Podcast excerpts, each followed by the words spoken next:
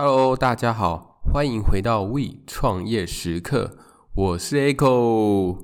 哇哦，时间过得好快哦，还记得才刚放假而已，怎么转眼间我们的假期就只剩两天了？大家抱歉，我不是故意要唤起大家不好的回忆，只是。想要跟大家说，还有两天，我们要好好的把握时间。看你还有没有想要去哪边走走，或者是说你要想要看的书、想要看的电影，都赶快去，不然真的就要开始上班了。而且啊，我们这一次礼拜六二十号还需要上班，因为我们已经先预支了一天在我们的年假当中，大家还记得吗？那趁着这个年假，除了我有回乡下之外，我在初二的时候。有去中和很有名的 Hang Lou Day，应该很多听众都有听过，就是去那边拜财神。那为什么想要去拜财神呢？主要的目的就是因为过年的时候，大家一定都会有历经的几件事嘛。第一件事情就是博缴赌博，可能会跟三五好友一起打打打麻将，或者是打打牌。那第二个的话就是刮刮乐，所以为了要玩刮刮乐，所以才去拜财神。没有啦，开玩笑的。应该是说拜财神是主要是希望说，呃，未来我们的咖啡厅的业务可以越来越好。然后后来啊，我在现场的时候，就是在拜财神的时候，有认识一个大哥，有跟一个大哥聊天，然后才知道其实拜财神也是一门学问，就是你也不能乱拜。因为其实他财神啊，总共有分，他是跟我说有分两种啦，一种叫做文财神，一种叫做武财神。这两个的不同就是根据你自己的工作性质不一样，或者是目的不一样，那你就要去选说你要拜的是哪一种财神。那其实那时候只有很快的聊过啦，并没有讲得很清楚，所以那时候我就想说，好，那我就回来自己 Google 看看。那我 Google 看到的时候，就看到其实有分三种财神啊，就是网络上它其实是有分三种，一种是文财神，一种是武财神，那还有一种是偏财神。简单来讲一下这三个的不一样，偏财神其实就很明显的知道，如果你是求一些偏财运，对不对？比方说刮刮乐或者是乐透这种，那你就要拜偏财神。如果你的性质是比较偏向于呃在外面奔波，像是业务性质的这一类的话，你就要找武财神。最后一个就是。如果你的工作是比较偏向后勤，就是有点像是需要专业知识，或者是需要一些常常动脑的啊。举个例来说好了，像是金融业，或者是像我们这种餐饮业开店的这种，那你就会比较偏向去拜文财神。哇，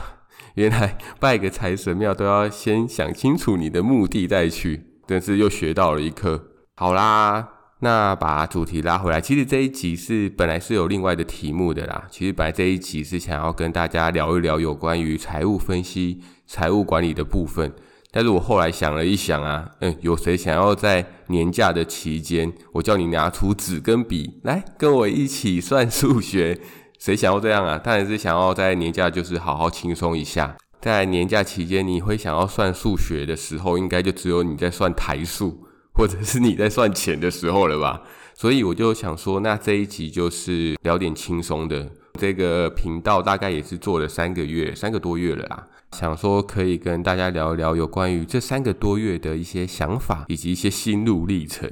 自从啊我做了这个频道之后，我发现我自己的时间哇，整个是压缩到一个不行，我觉得真的是一个极致啦。然后啊，我这个月啊，有给自己设立了一个目标，就是我想要连续日更 IG 三十天。那因为我个人呢、啊，只有玩过 FB 啊，对于 IG 的东西，我其实是相当陌生的，所以我就想说，如果想要知道 IG 跟 FB 有什么样的不一样，例如说观众喜欢看什么，那他们对什么样的文章有兴趣，那最好的方式就是多发文，多尝试。以这个方式来测试，说大概大家是对哪一个图片有兴趣，或者对哪一些文章是比较有共感的，所以就是想说，那就给自己这个目标试试看。那其实这个目标在前天也是已经达成了啦，就是已经真的日更三十天。那大家如果还没有追踪的，大家有兴趣的话，那就是请大家可以到频道的 IG 去看看。如果你觉得很不错的话，也可以 follow 一下哦。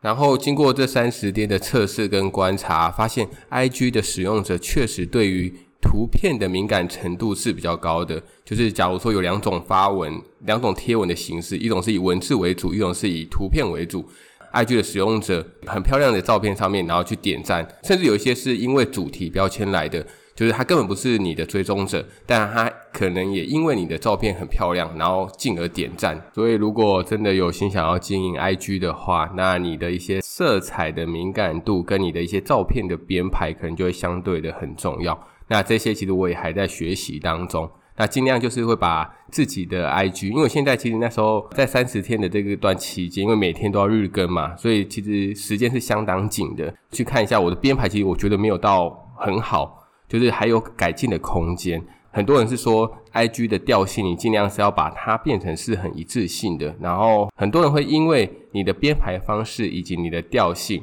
然后来追踪你。那这边呃，未来我会再持续的试试看。然后未来如果有更新的发现的话，那就会再跟大家做分享。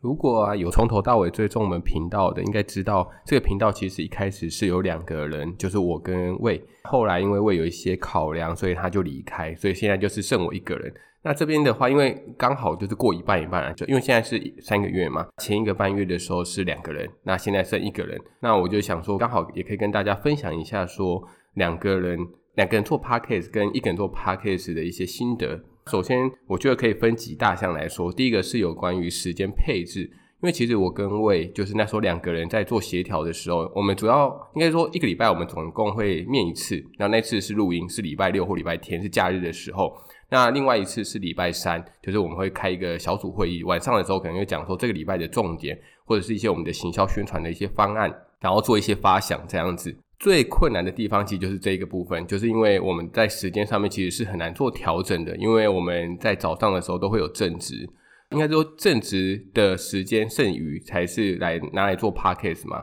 所以等于说正正职还是要先顾好，那会变成说我们会很难去约时间，不管是在录音或者是在会议上面，尤其是因为他的公司又在台中，所以他是相对比较辛苦的，因为他需要从台中，因为我们的场地在台北嘛。所以他会需要从台中坐车上来，然后跟我会面，然后可能从那就录那一集当周的一个内容。我觉得啦，不管是身体上或者是心理上面，都是相对的压力比较大一点。像后面只剩我一个人的时候，那其实就会相对的比较弹性一点，就等于是说我就不用去配合另外一个人的时间，就我想要录我就录，我的时间就可以由我自己来做规划。你的时间规划就不会被另一个人左右，这样。这个是我觉得是一个人比较好的地方，那比较不好的地方当然也是有啊。比较不好的地方像是作业的分工、点子的发想以及资金的预算这三点。首先第一个是作业的分工，想当然如果我们有两个人的话，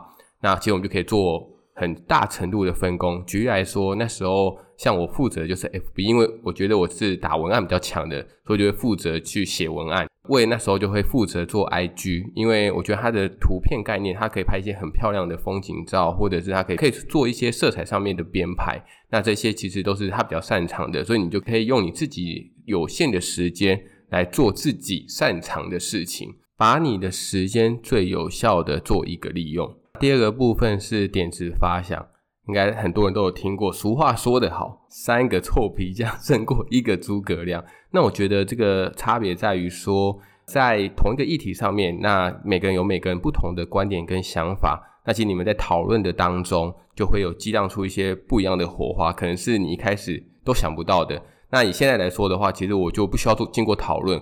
好处是我可以很快的做决策，那坏处的话，其实我就觉得说很容易就是一直线的做，其实你也不会知道说到底是对还是不对，或者是有效果还是没效果，那反正就是试试看嘛。最后一个就是有关于资金的配置啊，因为那时候有其实有讨论过要下，因为不管是 FB 或者 IG，我们都是需要一些曝光量的，那这些曝光量其实就会建筑在于你的预算，就你的行销预算当中。如果我们有两个人的话，那其实行销预算就会变得比较多啊，因为因为等于说我就是直接乘以二。但如果现在就是只有我自己在 handle 这个频道的话，你的行销预算就是你自己做负责，你有多少钱，那就做多少事。那其实我觉得，虽然说钱变少了，那但有另外一个好处就是，现在我就会变得更小心一点，因为钱不多，那只能说会找方法去做最有效的曝光，然后让自己的频道的曝光是最多人看到的。其实我觉得啊，关于团队这件事，就团队的组织的这件事情，真的非常非常的有趣啊。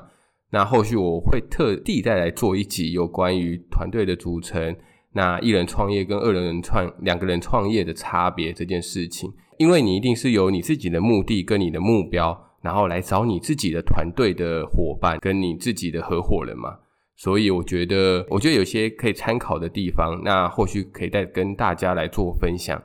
好啦，最后就是祝大家牛年行大运啦，以及身体健康，身体健康才是最重要的。不管你赚多少的钱，也都是要有命花，对吧？